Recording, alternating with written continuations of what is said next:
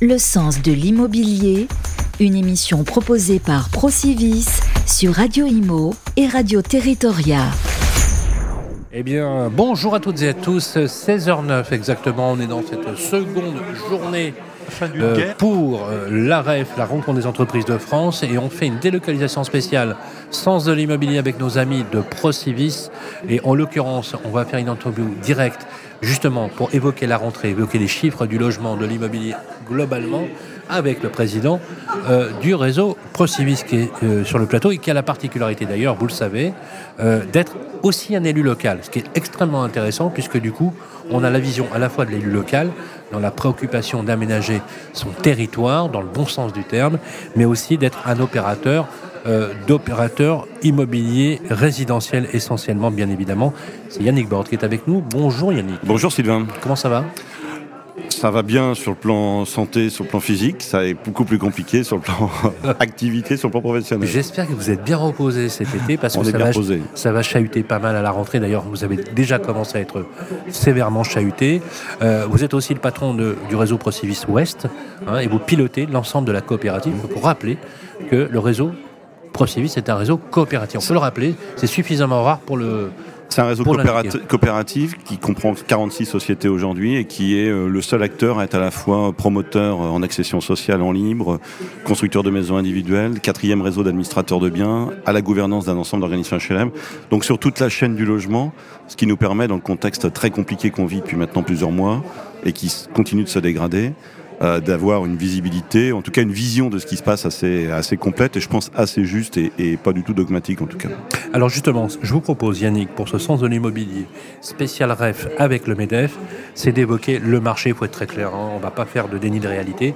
On a un marché atone, un marché qui est en crise, avec euh, une conjonction de facteurs euh, multiples qui s'ajoutent les uns aux autres et qui est en train de précipiter euh, l'industrie immobilière au sens de la construction dans un marasme euh, rarement connu, pour moi en tout, cas inédit. Non, moi ça fait 30 ans que je suis dans ce secteur-là, je pense qu'on a déjà passé des moments difficiles, mais euh, il y avait deux ou trois facteurs qui expliquaient ces moments difficiles. Aujourd'hui on est vraiment sur un ensemble de facteurs extrêmement complexes, avec en plus une politique publique qui prend le risque que la machine se casse, c'est-à-dire quand les annonces qu'on a eues notamment après le CNR au mois de juin euh, de, recentrage du PTZ, de, fin du Pinel, sans parler de ce qu'il pourrait y avoir ou pas après.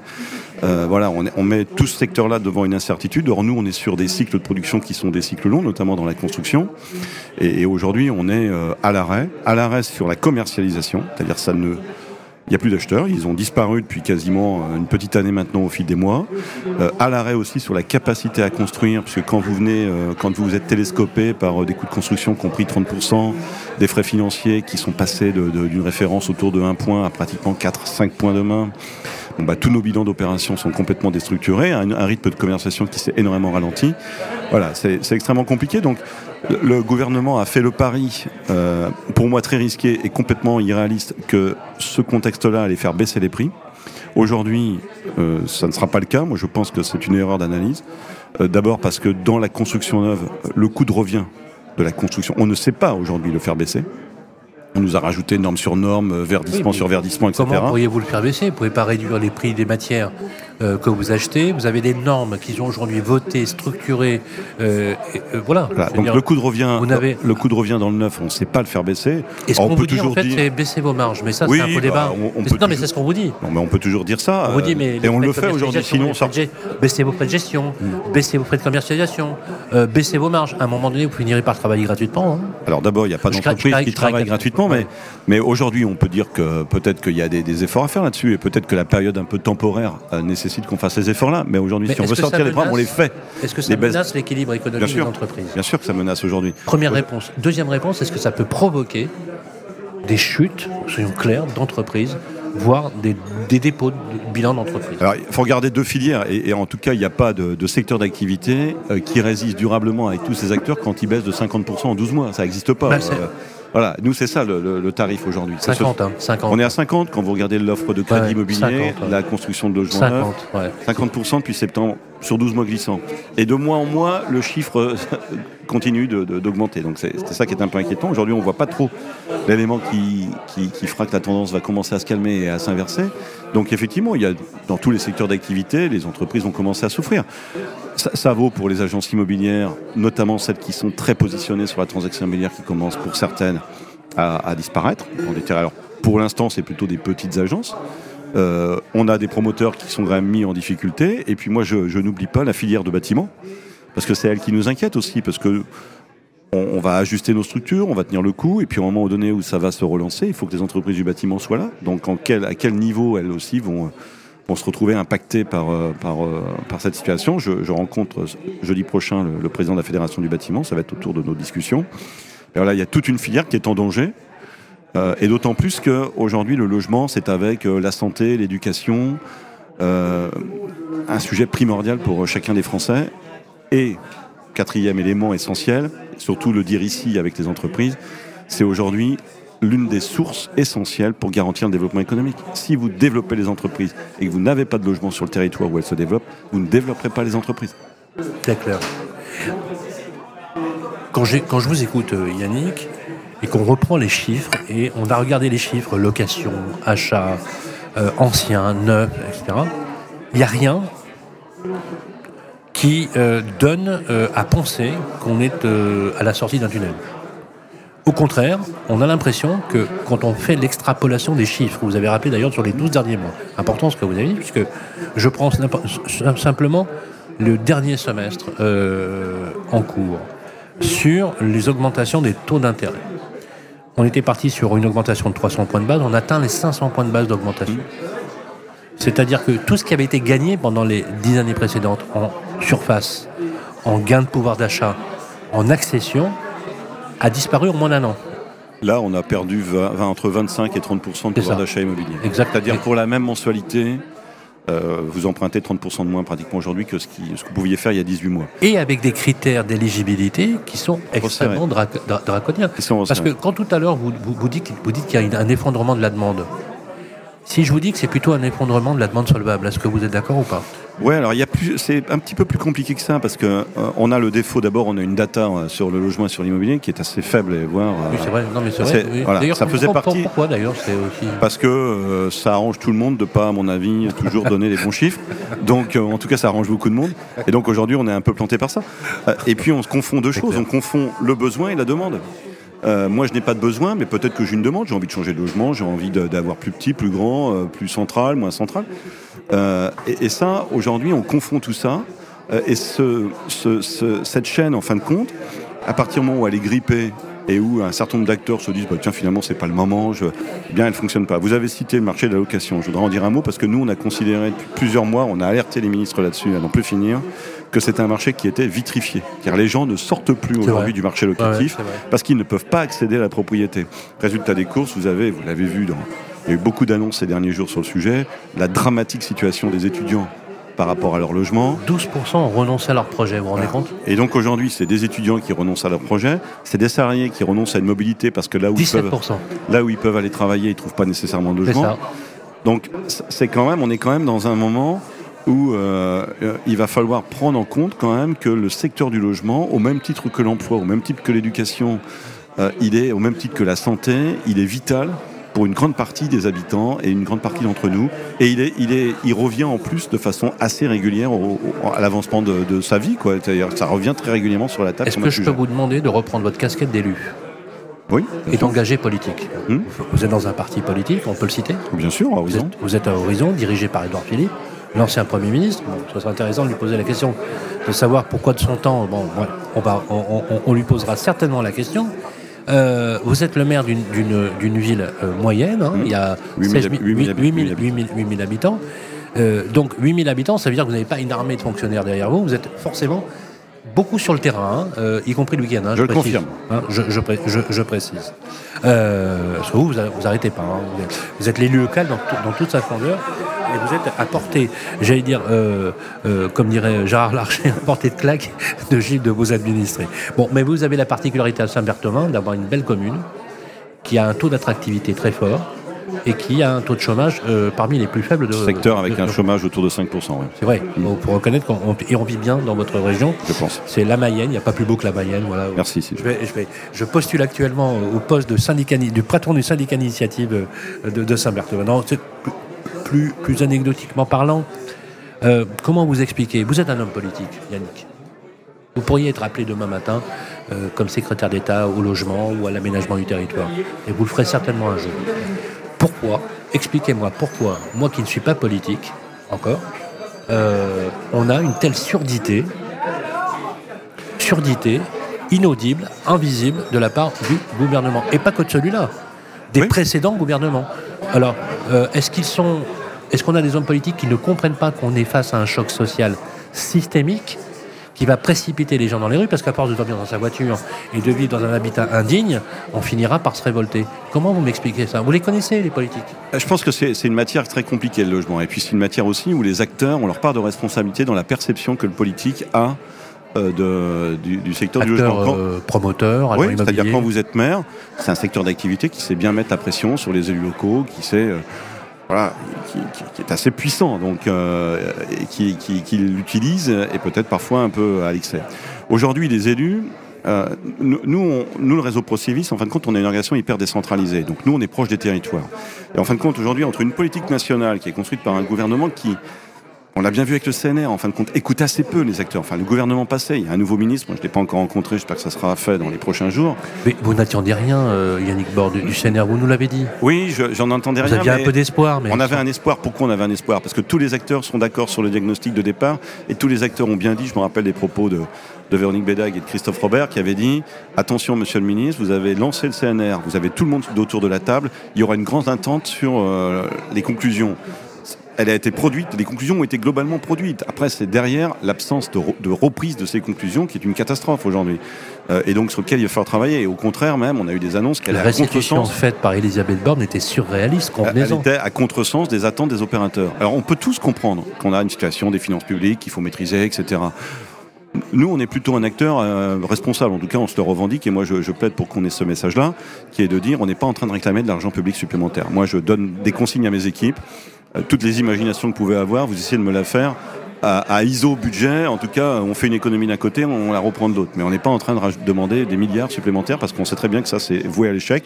Et je regrette qu'un certain nombre de fédérations soient encore dans, ce raisonnement-là. Voilà. Mais après, là où c'est déconnecté, c'est entre cette politique nationale qu'il faut bien impulser et puis une connexion des territoires où entre les deux, il y a, une perte en ligne colossale. Aujourd'hui, les maires, ils ont la trouille de construire parce qu'il y a deux riverains dans la rue qui vont aller frapper au bureau du maire pour lui dire euh, va y avoir un immeuble à côté de chez moi, ils verront euh, dans mon jardin ce que je suis en train de faire. Euh, on, a à la fois cette contradiction des élus qui sont en train de dire je veux faire du développement économique de mon territoire, mais aujourd'hui il n'y aura pas de développement économique. J'insiste beaucoup ici au, au mouvement des entreprises de France. Il n'y aura pas de développement économique sans construction de logements. Absolument. D'ailleurs, d'ailleurs, je vais vous dire, vous le savez, hein, il y a des lieux d'implantation dans de grandes entreprises internationales qui ont dû être complètement revus parce qu'il n'y a pas une offre suffisante de logement, donc il y a un problème d'attractivité. Et ce qu'il faut aussi avoir. S'ils changent de ville, ils peuvent, aussi changer de pays en Europe. Hein. Exactement. Et puis ce qu'il faut aussi avoir à l'esprit, c'est pour ça qu'on est pratiquement sur une notion d'aménagement du territoire, de nouvelles politiques euh, de décentralisation. Le ministre n'a pas de décentralisation. Moi, je trouve que c'est plutôt euh, un sujet qui mérite d'être saisi. C'est que nous, on n'est pas capable de construire. Alors, l'usine, elle se fait pas du jour au lendemain, mais nous, on n'est pas capable de construire non plus. Aujourd'hui, il faut 4 à 5 ans entre le moment où vous regardez un foncier et le moment où il y a des habitants sur le terrain. Donc, il euh, faut anticiper quand même. Et, on a cette déconnexion euh, des élus locaux, je pense, qui, sont, qui, qui ont envie, mais qui ont peur de la réaction. Yannick, est-ce qu'on, quand on stigmatise, euh, vous le savez, euh, vous êtes un élu local et je suis un fervent défenseur des élus locaux. On aime les élus locaux. Pour moi, c'est. Et d'ailleurs, je, sans faire de cynisme, je suis un peu étonné de façon donc le président de la République a redécouvert les vertus de l'élu local. Enfin bref, passons. Euh, la question est, est-ce qu'ils ne sont pas eux-mêmes, on les stigmatise un peu facilement parce qu'ils sont réduits aussi avec des baisses de dotation, vous le savez, hein, baisses de dotation qui sont substantielles. On leur a ôté des marges de manœuvre sur des recettes fiscales, comme vous le savez, avec la taxe d'habitation, dont on dit qu'elle a été compensée à l'euro près. C'est faux, puisqu'on a démontré que dans certaines communes, il y avait des hétérogénéités très fortes, et vous le savez aussi. Euh, quand même, que là, la crise du logement ne serait-ce que sur l'ancien, sur les transactions, a fait baisser les droits de mutation à titre onéreux, qui financent une partie des finances publiques mmh. au niveau des élus locaux euh, et, des, et des intercos et des communautés d'agglo. Euh, à un moment donné, euh, à un moment donné, on, peut comprendre qu'on a même des maires en cours de mandat qui, qui, jettent l'éponge. Oui, mais ça peut pas être. On peut pas d'un côté. Les accuser uniquement de pas signer le permis de construire est un peu facile. on peut pas d'un côté plaider le développement économique de son territoire et pas réfléchir à la politique du logement. on peut pas d'un côté euh, ne pas soutenir la construction neuve et venir s'étonner de la baisse des transactions immobilières parce que ceux qui, qui font la transaction immobilière, c'est bien parce qu'il y a des nouveaux logements qui se construisent sur le territoire. Absolument. Donc les droits de mutation, moi, je, je, m'autorise parce que j'ai double casquette de dire peut-être certaines choses qui fâchent un peu, euh, mais euh, à un moment donné... 13% de baisse. Hein. Oui, mais c'est colossal en Vous, savez quelle est la perte sur Paris? 500 millions. Ah oui. Mm. Mais vous avez vu, en même temps, Vous, avez, vous avez vu l'attitude d'Anne Hidalgo, elle est extraordinaire. Mais en même temps, les élus locaux, on les a pas entendus dans le CNR. Ils sont pas venus contribuer, apporter une contribution. Alors ils n'ont pas été très sollicités, il faut le reconnaître, notamment par l'État. Bah oui. Mais euh, les grandes fédérations d'élus n'ont pas, euh, n'ont pas une mobilisation extraordinaire sur la question du logement. Donc voilà, aujourd'hui, cette question du logement, notamment en lien avec les territoires, elle n'échappera pas non plus à, à c'est un peu ce que, je porte aussi dans le parti où, je suis, à une nouvelle question, une nouvelle refonte de la fiscalité locale, de la situation financière locale. J'ai d'autant plus d'aisance à en parler au, sein d'Horizon que Edouard Philippe était Premier ministre sur la suppression de la taxe d'habitation. Donc on, voit bien qu'on a euh, à repenser un peu cette relation entre territoire, logement, qui est quand même un gros pouvoir de fiscalité locale. Euh, moi, sur la commune, j'ai 9 millions de recettes. Je vais avoir 7 millions et demi de recettes issues euh, de la taxe et des compensations de taxe d'habitation et de droits de mutation. Donc voilà. Donc, euh, ah, vous avez tout dit, là. Ben, voilà. Donc, c'est comme ça que ça fonctionne aujourd'hui, un budget de collectivité locale. Donc, tout est dépendant de cette. Et on a le débat en ce moment sur la flambée de la taxe foncière. Qui en, gros est un débat un peu tronqué, hein, parce que on découvre aujourd'hui quelque chose qui a été voté dans toutes les communes il y a 12 mois. Absolument. Donc, Absolument. Euh, et d'ailleurs, je m'étonne d'ailleurs un, un point comment l'AMF ou d'autres organisations d'élus locaux ne se sont pas plus émus de cela ou publier, ne serait-ce que pour justifier cet état. Il nous reste euh, cinq minutes. Je voudrais qu'on évoque deux sujets. Il y a le sujet, euh, effectivement, du marché locatif privé. Aujourd'hui, complètement bloqué. Ah, et, avec devant nous euh, une difficulté, c'est les échéances de la loi climat résilience sur les étiquettes énergétiques. Et donc la difficulté qu'on va avoir de de procéder. Est-ce que vous savez combien de logements seront retirés du marché bah, en 2025 et 2028 Alors, ce détail de la page, ce, que je sais, c'est qu'il y a 11 millions de logements aujourd'hui EFG qu'il faut on améliorer. Parle de 3 millions de logements dans les deux prochaines années. Qu'il faut améliorer l'étiquette d'ici 2035. Nous, on a fait des propositions. 2 millions. Il y a, il y a L'État a mis les moyens quand même sur le parc ancien, notamment euh, avec Julien Normandie, Emmanuel, Julien Normandie, Emmanuel Vargon, avec, la prime Rénave et avec l'ANA. L'ANA. Et aujourd'hui, d'ailleurs même au niveau de la copropriété. Aujourd'hui, il y a un point dur, c'est le financement des restes à charge des classes modestes. Nous, on a fait une proposition, elle est sur le bureau euh, au plus haut niveau.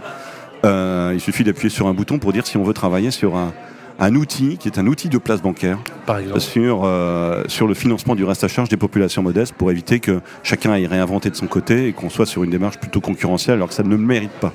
Euh, voilà, donc et quelle est cette, euh, il y a des solutions? Parce qu'il y avait aussi, rappelez-vous, le projet du, crédit avance mutation. Oui, alors il y a plein de projets. Le crédit d'avance mutation qui était une très bonne idée. Qui est une bonne idée et qu'il va falloir peut-être réintégrer dans cette. C'est un crédit. En fait, c'est un paiement in fine à la, à la mutation du bien. Donc c'est un dollar. Et, ça, et ça, il n'y a pas une banque qui a pris le dossier. Hein. Il y en a une qui a essayé de le prendre, qui a eu beaucoup de mal, mais c'est normal quand on regarde l'organisation bancaire, leurs propres contraintes, euh, les comités d'engagement, les ratios issus des règles de l'autorité de contrôle, il que le politique s'en mêle pour Mais aujourd'hui, il faut que ça soit un outil de place. La rénovation énergétique, c'est un enjeu colossal pour le pays. Ça va au-delà des parts de marché de tel ou tel acteur bancaire. Donc nous, on plaide pour un outil partagé on a remis des copies là-dessus dans le cas du CNR. On a étoffé cette copie euh, ces derniers temps avec un, acteur qui s'est associé à nous sur la réflexion. Elle a été présentée euh, à tous les conseillers au plus haut niveau de, l'État. Elle, attend un go politique. On a le financement, effectivement, des populations vulnérables. Euh, Modeste. Contrairement à ce qu'on pourrait imaginer, il y a même des propriétaires modestes. Voilà, mm. dire. Bah, les propriétaires retraités, par exemple. voilà, absolument. avec alors, il y a eu des gros efforts sur le reste à charge, notamment certains opérateurs qui arrivent à, financer à, titre privé. Je connais deux entreprises qui le font. Mais il y a aussi le sujet de l'élargissement à, la, copropriété. Toute copropriété confondue, on arrive au maximum entre 30 et 40% de financement. Et le reste à charge, c'est-à-dire 60 entre 50 et 60% en moyenne au niveau de la copropriété, c'est les copropriétaires qui la prennent en charge. Et c'est pour ça que et parmi ces copropriétaires, on a des copropriétaires fragiles qui n'ont pas les moyens de le faire. C'est pour ça que nous on plaide pour dire que sur cet exemple-là, si on prend vos 60% dedans c'est lors de l'assemblée générale quand on sort du vote des travaux, on dit qui est capable de faire son affaire de son côté et il n'y a pas de débat, on n'en parle plus, et puis tout le reste, il y a l'outil partagé, l'outil mutualisé, l'outil politique bah commun bah qui fait que ça fonctionne et on saura, nous syndics, nous euh, réseau, euh, réseau Solia qui intervient dans beaucoup de dossiers, tout un tas d'acteurs aujourd'hui euh, autour de la, de l'habitat existant qui, qui, sont en, capacité d'intervenir sur la rénovation énergétique. Nous, on saura comment flécher aujourd'hui les besoins entre celui qui peut faire et celui qui a besoin d'accompagnement. Et vous savez que c'est le premier frein C'est le premier frein, en, en, assemblée de copro. C'est le premier frein. Le, et puis, c'est le financement. Aujourd'hui, si on ne le traite pas, on ne traitera pas l'amélioration énergétique de ces 11 millions de logements d'ici 2035. Et au-delà de la crise de la construction neuve, on a une deuxième crise de sortie de risque de sortie d'un certain nombre de logements du, parc et, du marché. Le PTZ va disparaître certainement, ainsi que, Très le, mauvaise idée. ainsi que le dispositif Pinel. Fin 2024, il n'y a plus de Pinel. Alors sur le Pinel, nous on a une position. Alors le dogme du Pinel, le dogme du Pinel ou ce qui a présidé à l'idée du Pinel, Pinel qu'on a appelé Meignery, qu'on a appelé Périssol, qu'on a appelé Cellier, qu'on a appelé voilà, chaque emprunt.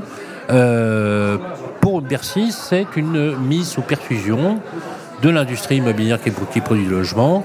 Euh, et euh, d'aucuns, notamment les promoteurs, disent qu'au contraire, ça a fluidifié, ça a permis de fluidifier à des taux intéressants les prix du mètre carré en location, notamment, parce qu'il y a une, il y a une contrepartie là-dessus.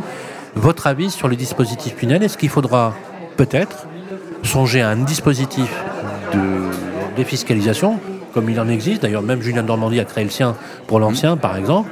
Ou est-ce que vous dites finalement, Pinel, Célier, Périsol, finalement tout ça, c'est pas une bonne idée, on est capable de faire ça alors, de faire, de faire sans rien, je suis pas sûr. Euh, Pinel, c'est, moi, je, veux bien entendre l'effet inflationniste. Je formule. Est-ce qu'il faut un dispositif fiscal Oui, je pense qu'il faut un statut du bailleur privé aujourd'hui, refondre un peu tout ce qu'on avait, c'est-à-dire le Pinel et le revoir. Vous pouvez nous expliquer ce que ça veut dire le statut bah, du bailleur Un statut du bailleur, on va revenir à quelque chose qui existait en 95, qui s'appelait le périsol, c'est-à-dire que vous aviez, vous étiez investisseur, vous achetiez un logement, vous le mettiez en location, et vous aviez la possibilité de l'amortir sur vos revenus fonciers, ce qui en termes d'effet fiscal est bien moindre. Exemple, j'ai dépensé 100 et j'ai amorti combien? Eh ben, Sur le périsol, j'ai plus en tête, mais on pourrait dire qu'on amortit quasiment tout, mais sur la durée de 40 ans, on amortit 2,5% et, tous et les donc c'est un gain fiscal C'est un gain fiscal sur le revenu foncier, ce qui n'est pas du tout de la même ampleur budgétaire que le Pinel. C'est pas sur la masse taxable Non, c'est voilà. C'est sur l'impôt lui-même. Voilà. Et puis, euh, vous êtes dans une copro qui, dans 10 ans, refait 40 000 euros de travaux, vous rechargez votre possibilité d'amortissement de 40 000 euros sur les 10 ans qui suivent, etc.